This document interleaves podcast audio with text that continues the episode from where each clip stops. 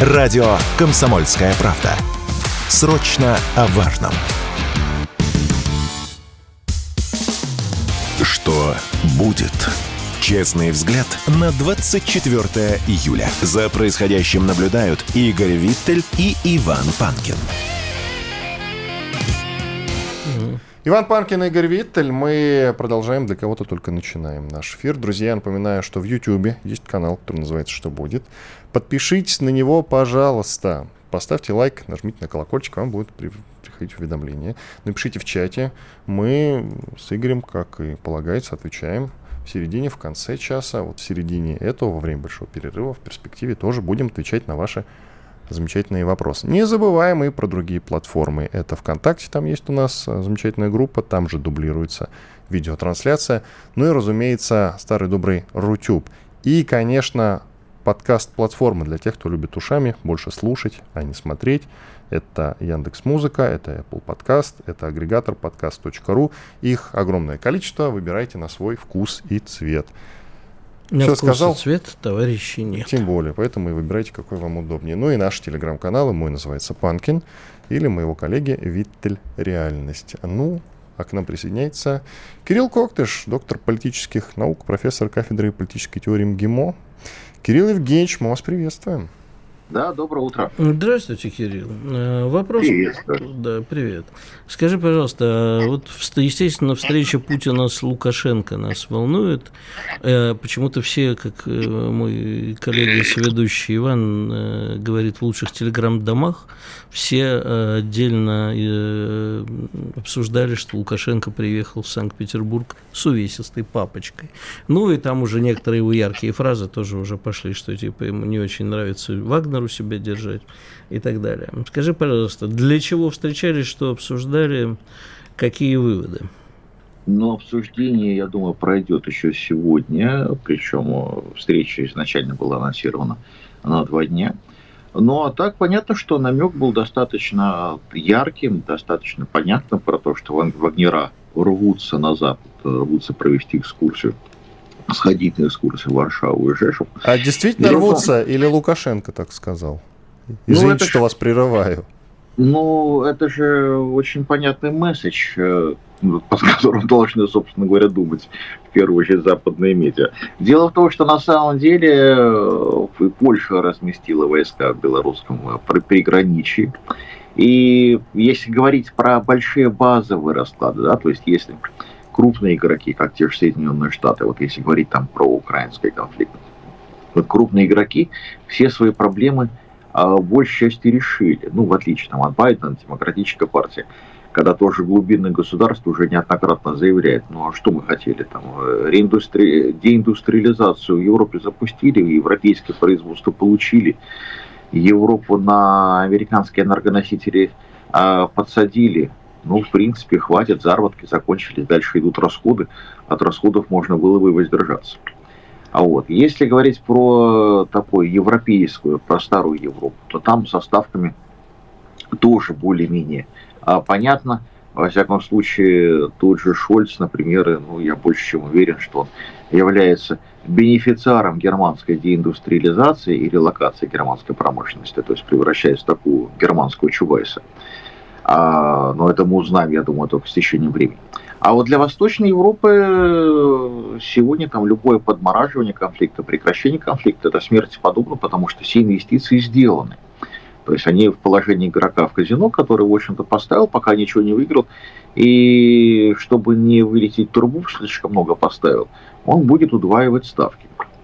И в этом плане Польша заинтересована в том, чтобы превратить, э, скажем, Украину а в точку противостояния НАТО и России, да, то есть тянуть НАТО уже по полностью. Вот. И для этого может быть провокация на белорусской границе, может быть вход на Кресу всходний, то есть на, э, как поляки, собственно, называют западную Украину, да, и часть западной Беларуси. То есть в этом плане э, понятно, что вот Польша, как потратившая, и потратившая много, но пока ничего не получившая, она, естественно, стремится вот эту вещь компенсировать и представляет собой отдельную, причем региональную опасность. Поэтому заявление и по Вагнеру, И, опять же, тактическое ядерное оружие, которое размещено в Беларуси. Заявление Путина, в общем-то, за день до этого, что нападение на Беларусь будет, вот что интерпретируется как нападение на Россию и повлечет использование всех средств защиты, то есть достаточно прозрачный намек, что тактическое ядерное оружие в этом случае полетит в Варшаву. Вот, э, вот это вот э, вещи должны немножко остудить, в общем-то, и польский раш, но и, собственно говоря, остудить и НАТО, ведь мы же тоже прекрасно знаем, что натовские юристы на всякий случай, но достаточно давно уже подготовили обоснование, что если Польша участвует э, в украинских событиях, то она участвует как Польша – а не как страна НАТО. То есть мы пальцы сделали крестиком, да, в этом плане это не будет считаться, это будет считаться как, как что-то отдельное. Вот, то есть в этом плане и НАТО тоже должно, в общем немножко взвесить последствия и про, соответственно, возможности угрозы дальнейшей конфронтации твердо подумать. А так э, Александр Григорьевич, по-моему, замечательно потроллил вчера западные СМИ, западных политиков – в общем-то, заставив наверняка о многом задуматься, ну и, собственно говоря, подарив целый ряд крылатых цитат. Угу. А если посмотреть все-таки, ну, представим, что мы сегодня, прямо сегодня, уже победили. Киев наш, э, Западная Украина, ну, не будем ее обсуждать, ну, по крайней мере, пять территорий наши, может быть, даже и Киев не наш, подписаны мирные соглашения – а, э, Украина никуда не вступает, ни в НАТО, ни далее. На этом вроде как успокаивается. Э, есть как бы абсолютно очевидно, вы наверняка читали последнее время, а, про то, что на этом все не закончится, потому что никто Россию в покое не оставит и будут использовать либо Польшу, либо Румынию. Либо она сама захочет э, Польша забрать восточные кресы. И поэтому звучат э, явры призывы, а давайте что-нибудь сделаем сейчас с Польшей, по крайней мере с Жешевым, чтобы самолеты оттуда не летали. Как вы относитесь к таким призывам? Ну, если это делает делает Россия и делает сейчас, да, то есть это достаточно опасная вещь, которая на самом деле вызовет огромную истерику. То есть в этом плане под своим флагом такие вещи делать нельзя. А под каким можно? А, под белорусским? Вот, а вот возвращаясь э, к теме, например, Вагнера, который решил самостоятельно сходить на экскурсию, это другое. То есть в этом плане а, в конце концов, э, западные, э, не скажу, что коллеги, да, но западные контрагенты настолько часто эти вещи делают, да, то есть когда говорят, что вот здесь я в домике, здесь я под другим флагом, поэтому не считается. Те же самые британцы, например, которые, в общем-то, руководят огромным количеством, в общем-то, все морские спецоперации, они лежат, висят на британцах, американцы обеспечивают воздушную разведку и подготовку, но при этом это вроде как не считается, да, это вроде как отдельная вещь. Вот. Так вот мы тоже можем с Вагнером сделать вид, что это не считается. Кирилл да? Евгеньевич, то есть вот смотрите, я всем четко пропишу, что вы, наверное, имеете в виду, а вы подтвердите или опровергните. Я только вчера у себя в телеграм-канале это написал. Версия Вагнера могут реально пойти на Жешев и устроить там маленькую победоносную, затем официально аргументировать это собственной инициативой, а прикрыть тылы России и Беларуси заявлением о неподчинении центру и ответочкой за поставки в Бахмут. Москва и Минск скажут, что такой приказ Вагнерам не давали, они там по собственной воле. Мятеж будет отличным алиби. Типа, мы с НАТО не воюем, а Пригожин сошел с ума. Вы это имеете в виду? Ну, нечто вроде этого вполне возможный сценарий, который, на наше счастье, вот на этот сценарий сейчас Запад должен закладываться. Вот, то есть тут же вопрос в чем, что в международных отношениях э, угроза действием может быть даже более результативна, нежели само действие, потому что она заставляет э, расставлять резервы, принимать решения с учетом соответствующих водных и так далее. То есть в этом плане э, то, что Запад вынужден будет это учитывать, эту версию, как фактор, независимости от того, реализуется она или нет. Но ресурсы на в общем-то, ее предотвращение нужно будет разместить сегодня, здесь и сейчас, в условиях жесткого дефицита ресурсов. И уже в этом плане это достаточно результативный ход.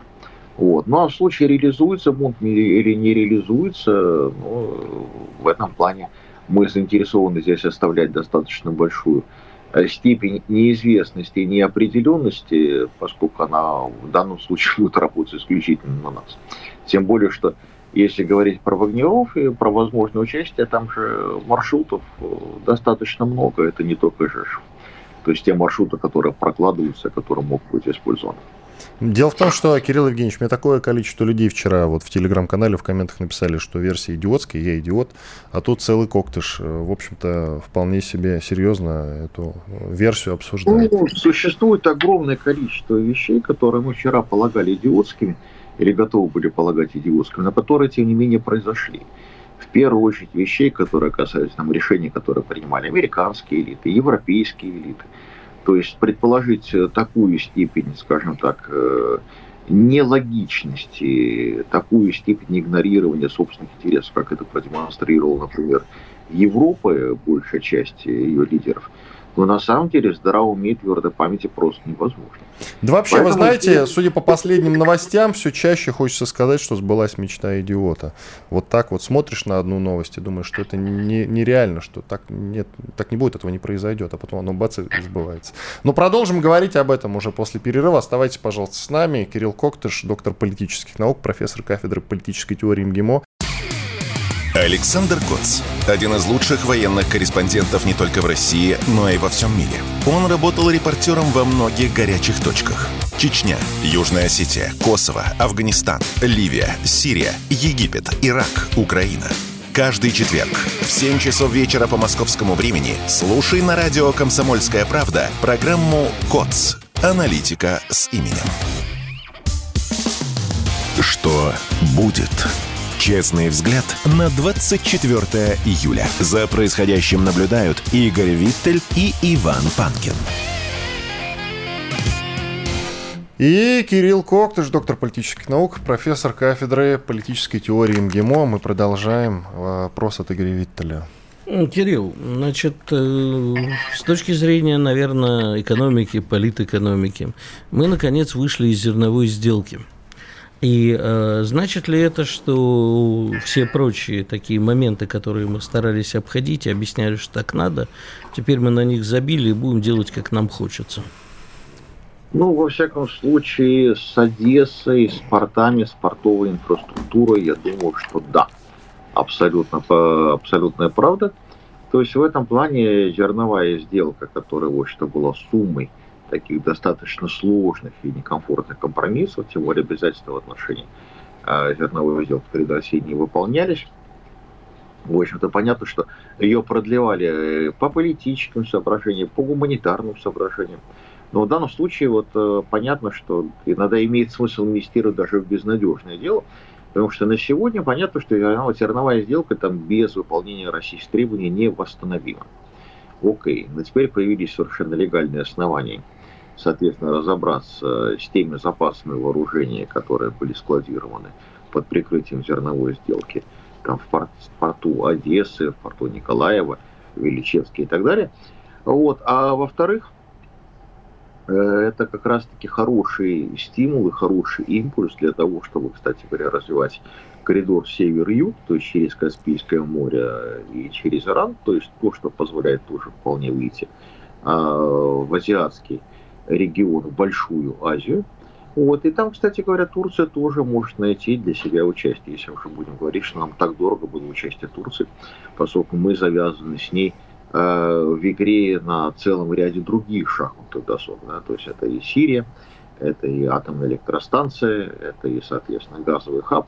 То есть мы понимаем, что у нас многофакторная вещь. Зерновая сделка, конечно, для Турции тоже важна, но не столь критична. То есть она является тоже одним из слагаемых но найти ей замену для Турции, наверное, тоже можно, но уже в рамках российских правил игры, в рамках того же коридора север-юг. То есть в этом плане, с одной стороны, мы доработали до конца, мы продемонстрировали, что, в общем мы будем исполнять обязательства даже в ситуации, когда это теряет какой-то смысл.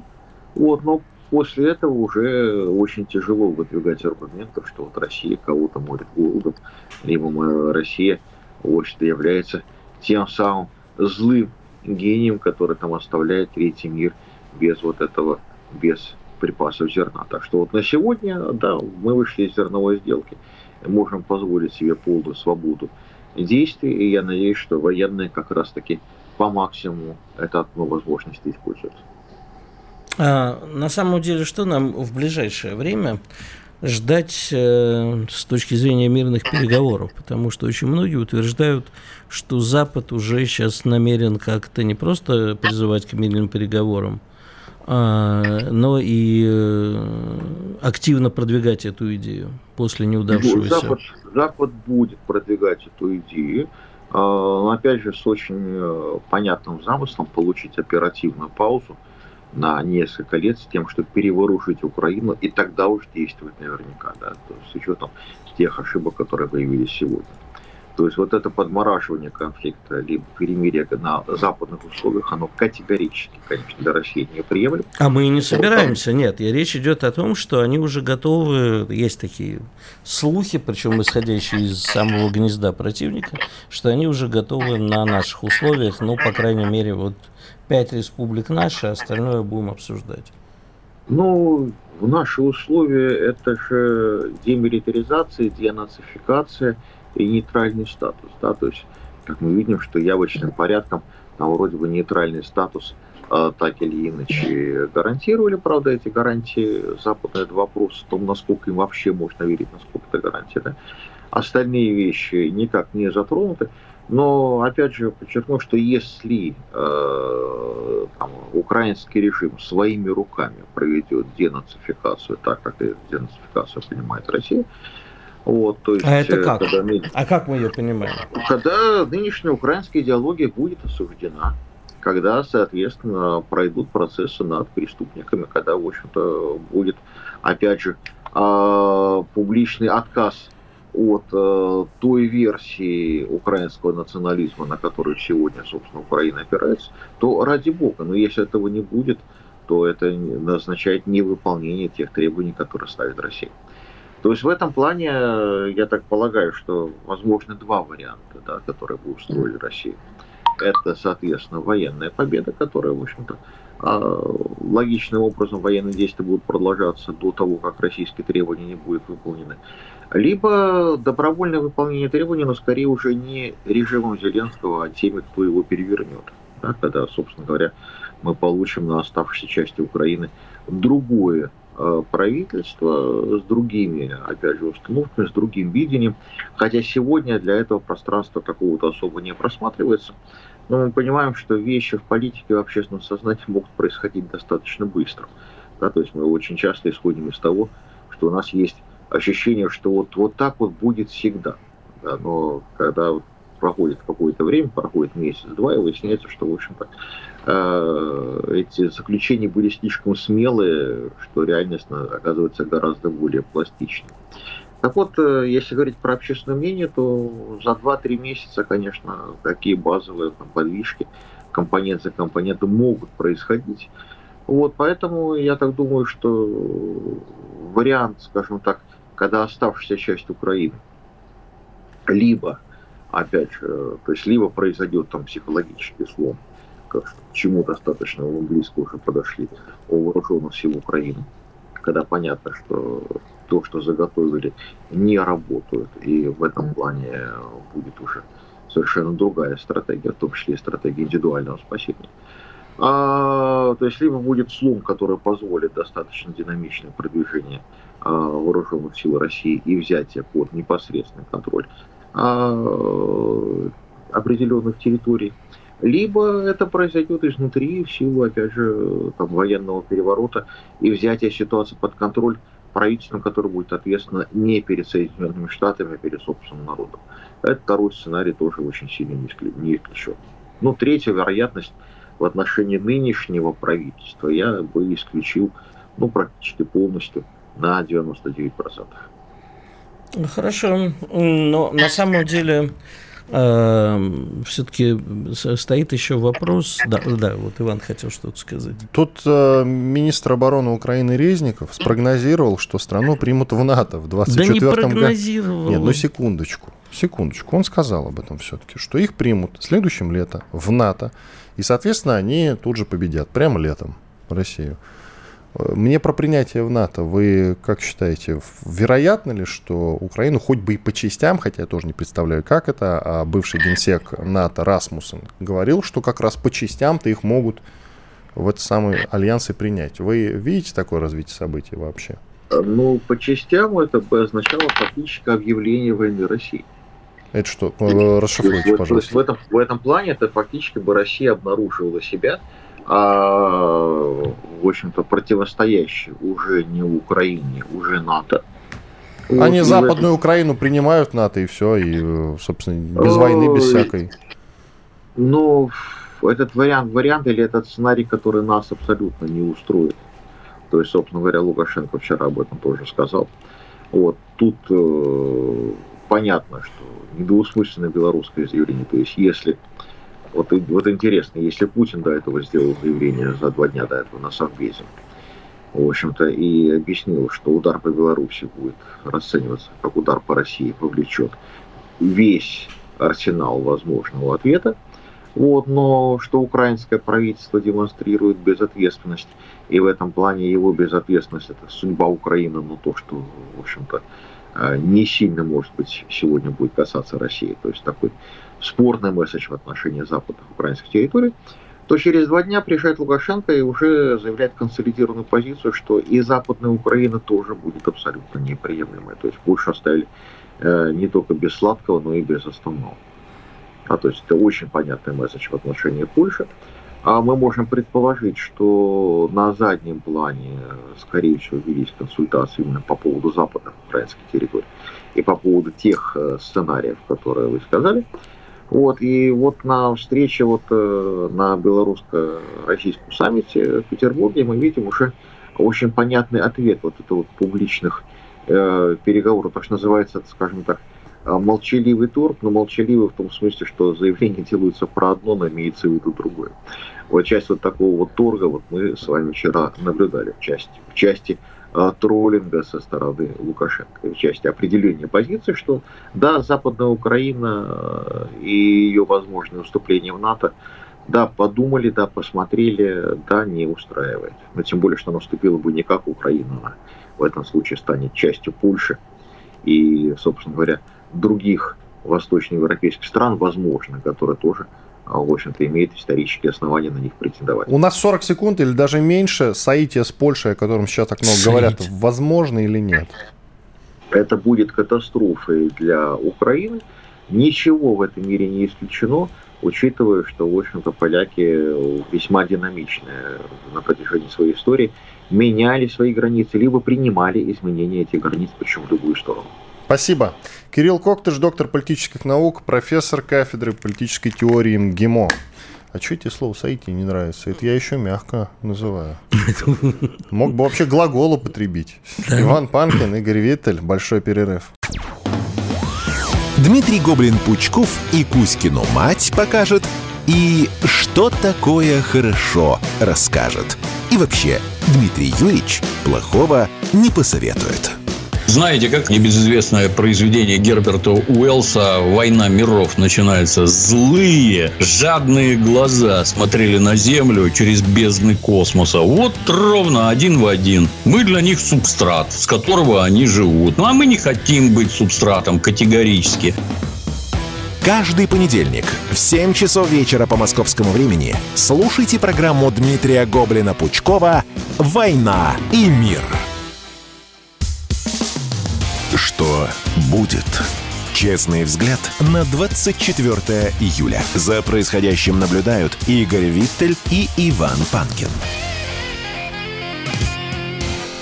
Иван Панкин и Игорь Виттель. Мы продолжаем наш эфир. К нам присоединяется журналист-документалист военкор Арти Станислав Обищенко. Стас, приветствуем тебя. Доброе утро всем. У нас для тебя серьезный разговор. Хотим послушать твое мнение как человека, который не вылазит, по сути, с фронта все эти годы и все об этом знает. И в том числе, вот у тебя телеграм-канал, который называется «Донецкий стрингер». Друзья, я всем рекомендую подписаться и периодически. Стас для помощи кому-то там э, собирает деньги. Я этому человеку доверяю и вам рекомендую тоже. Стас, вопрос такой. Накануне по лучшим телеграм-домам прокатилось видео, на которой известный человек по фамилии Якименко в эфире Соловьев Лайв рассуждает, э, отталкиваясь от инфоповода посадки Стрелкова, о том, кто вы все такие. Люди, которые критикуют нашего президента, Министерство обороны и так далее. Мы это в сторону убираем. И среди прочего он уходит в такое рассуждение, что надо всех этих фронтовых волонтеров, которые, надо сказать, делают огромное дело, свернуть к чертовой бабушке, и этим должны заниматься волонтерские организации, но государственные обязательно. Все через государство. А таких, как э, вот ты и многих других, Алексей Живов, Рома Сапаньков, который тоже в том числе этим занимается, военный журналист, вас всех к чертовой бабушке, соответственно, надо отправить, и нефиг вам этим заниматься. Ну и далее идет про военкорство. Потому что в том же вечере Владимира Соловьева и Соловьев, и известный израильский спецслужбист Кедми говорит о введении военной цензуры, о всех этих военкоров, опять-таки тоже по тому же адресу к чертовой бабушке. Вот давай с тобой и этот момент обсудим. Начнем с волонтерства. Справится ли государство?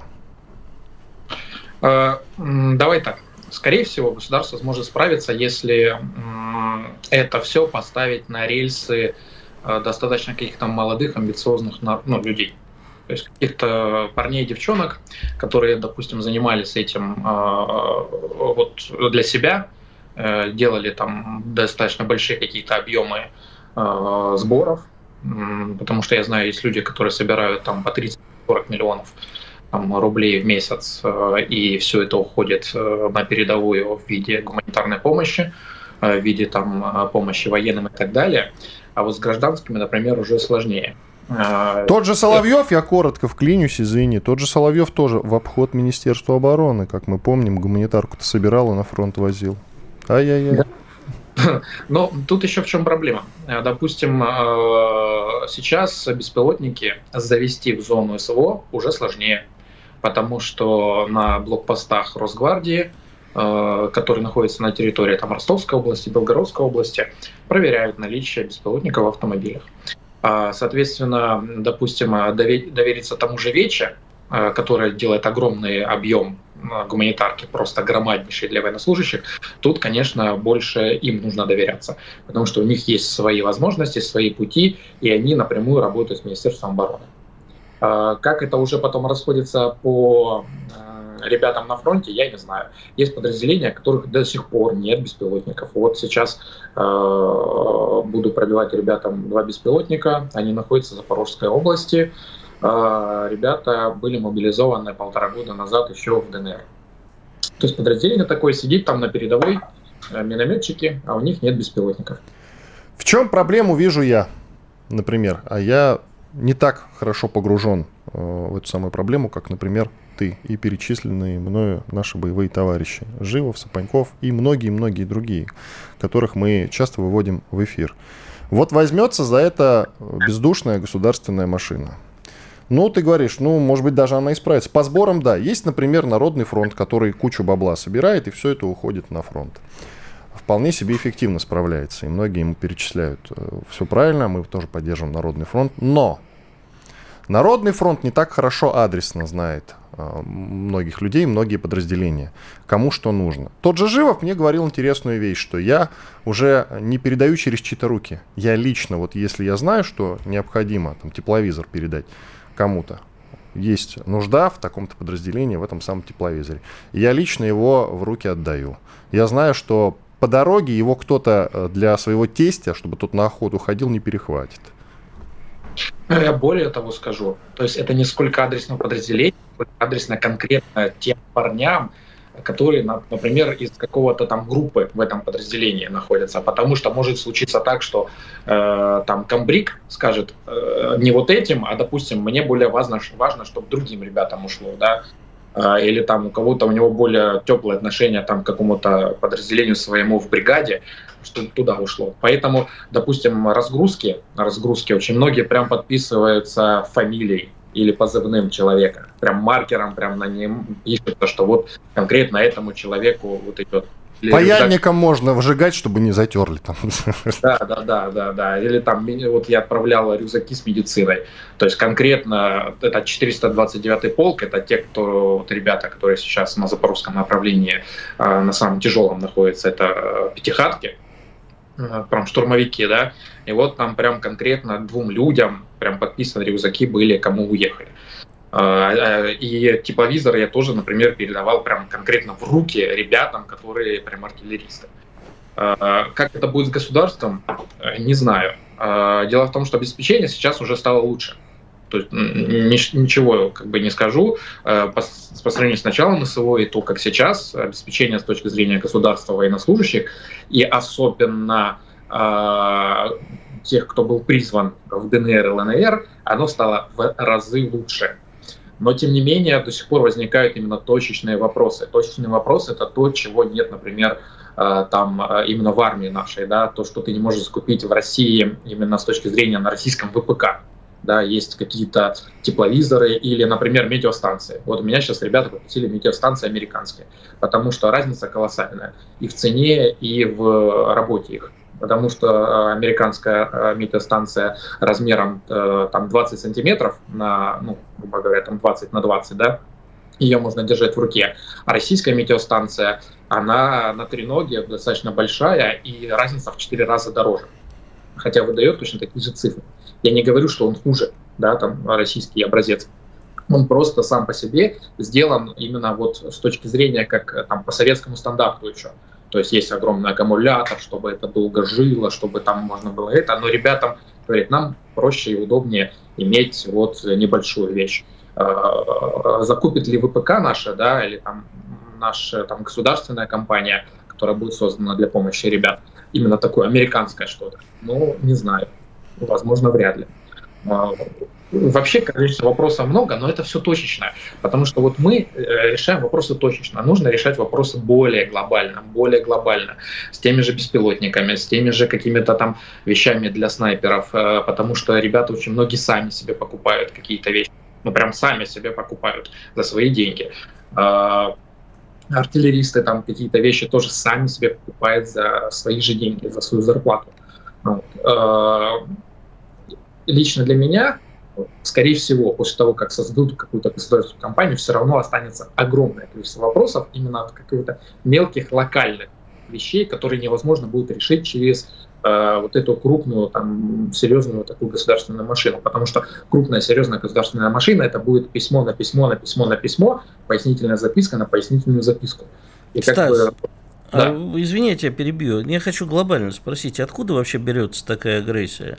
Как у Бори Якименко взялась, как вообще зачастую у людей берется, некоторых близких к государству, э, кричать, э, кто это такие вообще, откуда они взялись? Это опасение того, что создается некая серьезное альтернативное общественное движение в поддержку. То есть боятся, что не, люди не берут свои руки? сверху, да. Нет, нет, это нет. наезд на рассерженных патриотов, как это принято сейчас называть, либо что-то еще. Нет, это, скорее всего, работа наших спецслужб, которые хотят перестраховаться с точки зрения, э, чтобы э, в тыл тыл э, диверсионным группам, там, украинским, да, грубо говоря, не попадали какие-то вещи, которые можно вот так закупить и перевести через э, ЛБС там, или через э, границу Ростовской области, там, РДНР. С этой точки зрения я полностью понимаю э, наши спецслужбы. То есть какую-то там Вася, я, например, вижу там 10 беспилотников.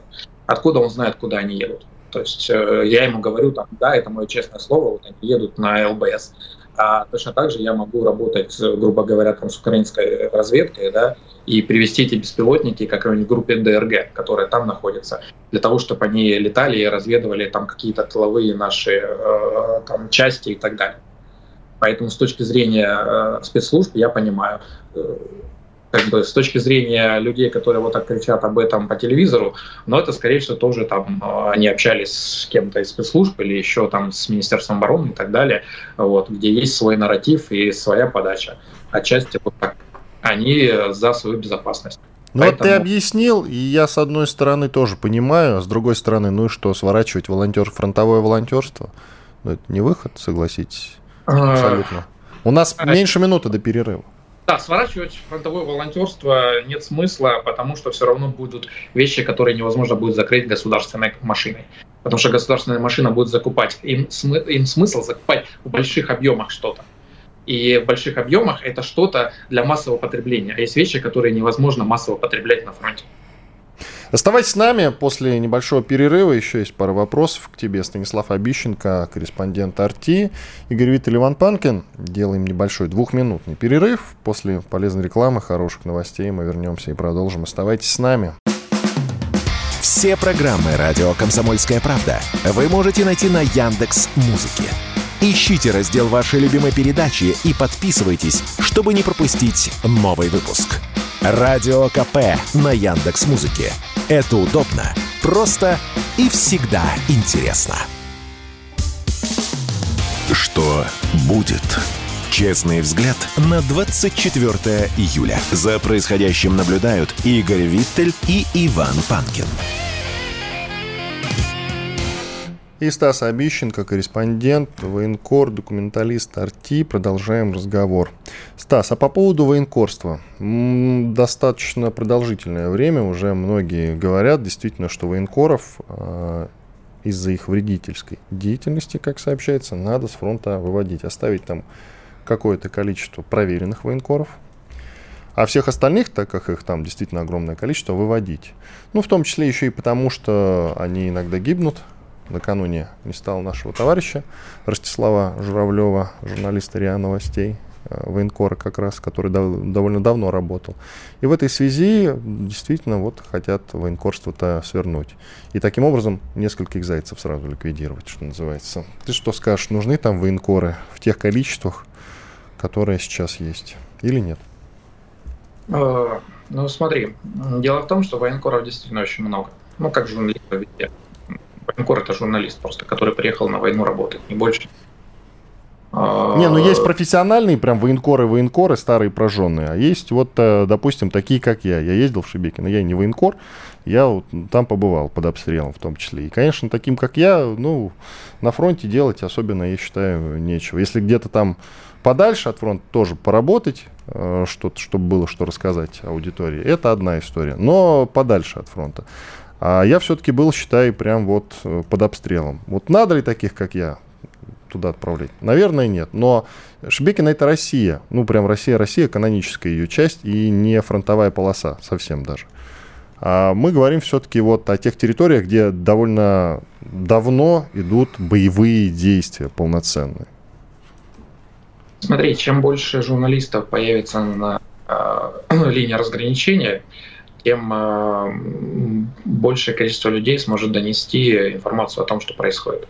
Ведь э, смотри, если вот ты был в Шебекино, да, если ты вот попал под обстрел, ты был в Шебекино, попал под обстрел, э, ты уже немножко понимаешь вообще, что такое война. То есть для тебя становится понятно, что как это внутри, как э, внутри ты это переживаешь, и ты начинаешь понимать, что люди, которые там живут полтора или восемь лет вот в таких условиях каждый день, да, что они чувствуют внутри, и э, нужно ли этим людям помогать, и нужна ли эта война вообще.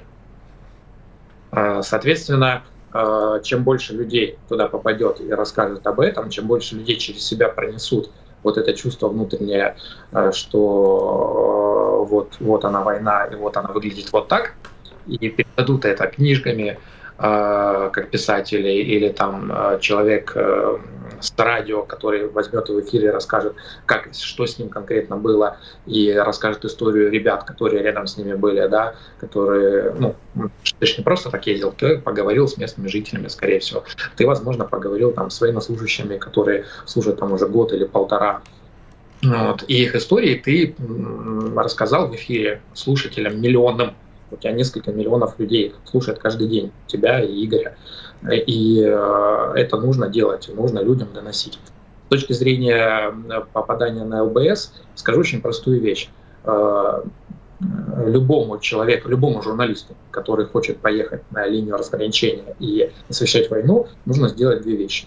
Первое – это пройти курсы экстренной медицины для того, чтобы... Тактической практической, да, экстренной медицины, для того, чтобы, э, во-первых, себе самому помочь, ситуации, если он был, будешь ранен, либо э, помочь своему товарищу, который находится рядом, если он будет ранен. Потому что война — это э, чтобы, ну, как бы ты хорошо там не был экипирован, как бы ты хорошо не понимал войну, все равно есть варианты, ну, свою мину или свой снаряд ты все равно не услышишь. Оно разорвется рядом. Да-да, свой прилет ты не услышишь. Да, да. так, так говорят действительно.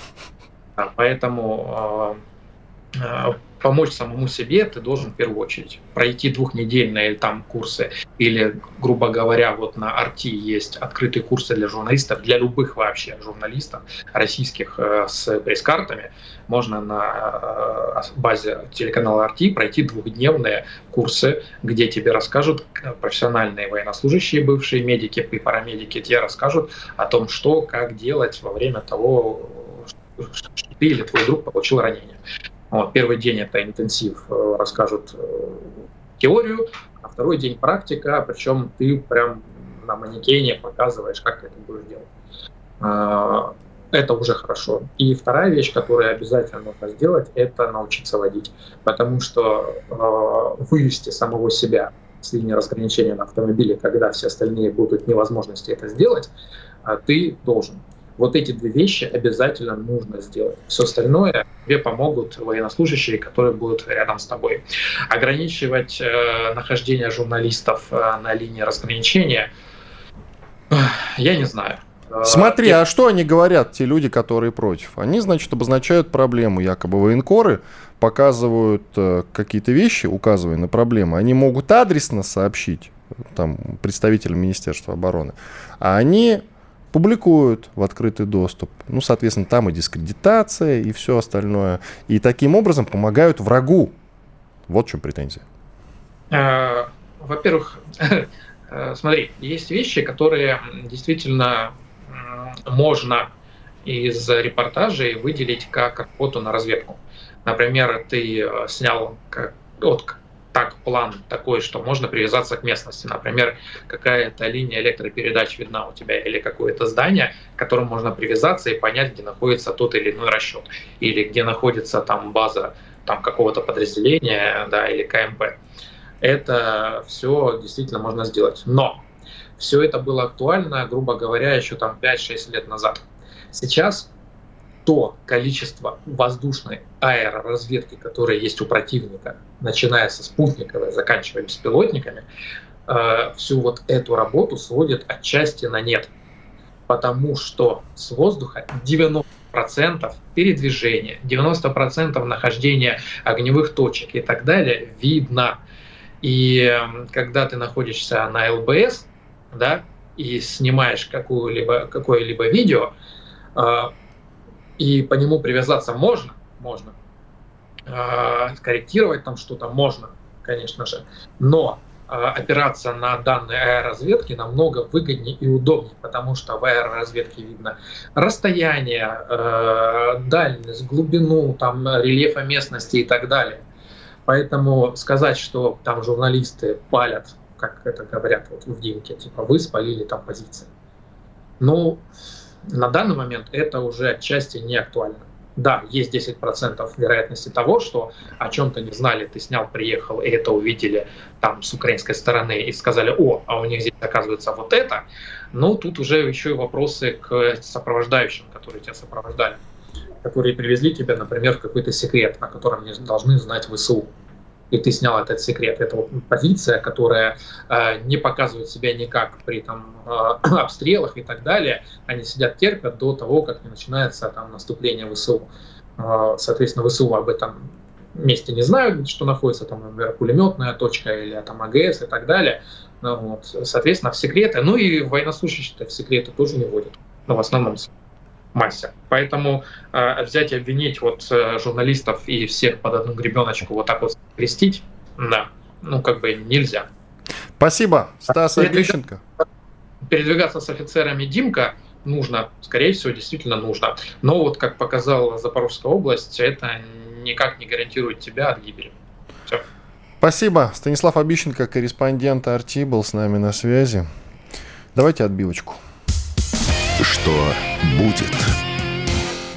Ну, надо как-то подвести итог. всему услышанному за сегодня. Мы сегодня очень много тем с тобой подняли, обсудили. Я надеюсь, будет даже отклик. Например, по военкорам. Их не отменят. Да, Например, по волонтерам. Их э, тоже не закроют. По военкорам-то э, тут есть э, два момента. Первое. Ну, в общем, понятно, что каждое издание посылает военкоров для более объективной того, чтобы видеть более объективную ситуацию на фронте. Там а, много частников, как военкоров. Да, и э, есть люди, которые просто едут хайпануть на этом. Я сейчас не, не про наших товарищей говорю, которых мы все знаем и любим. И есть куча всяких людей, которые там каких-то непонятных левых изданий поперлись.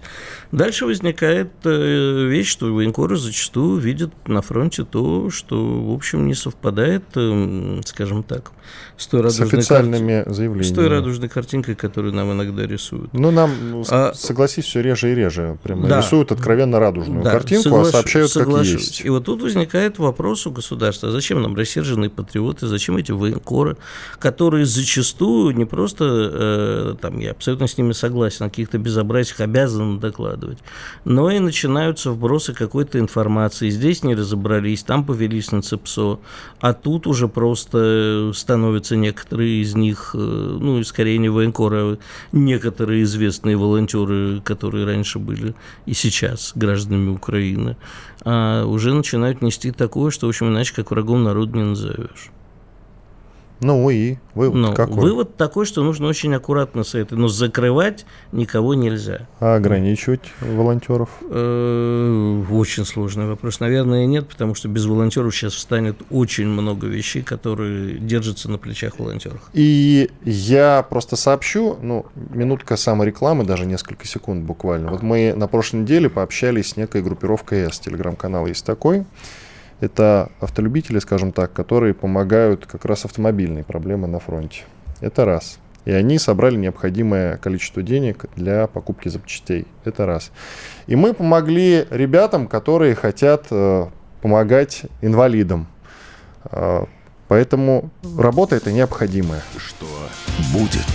Честный взгляд на происходящее вокруг.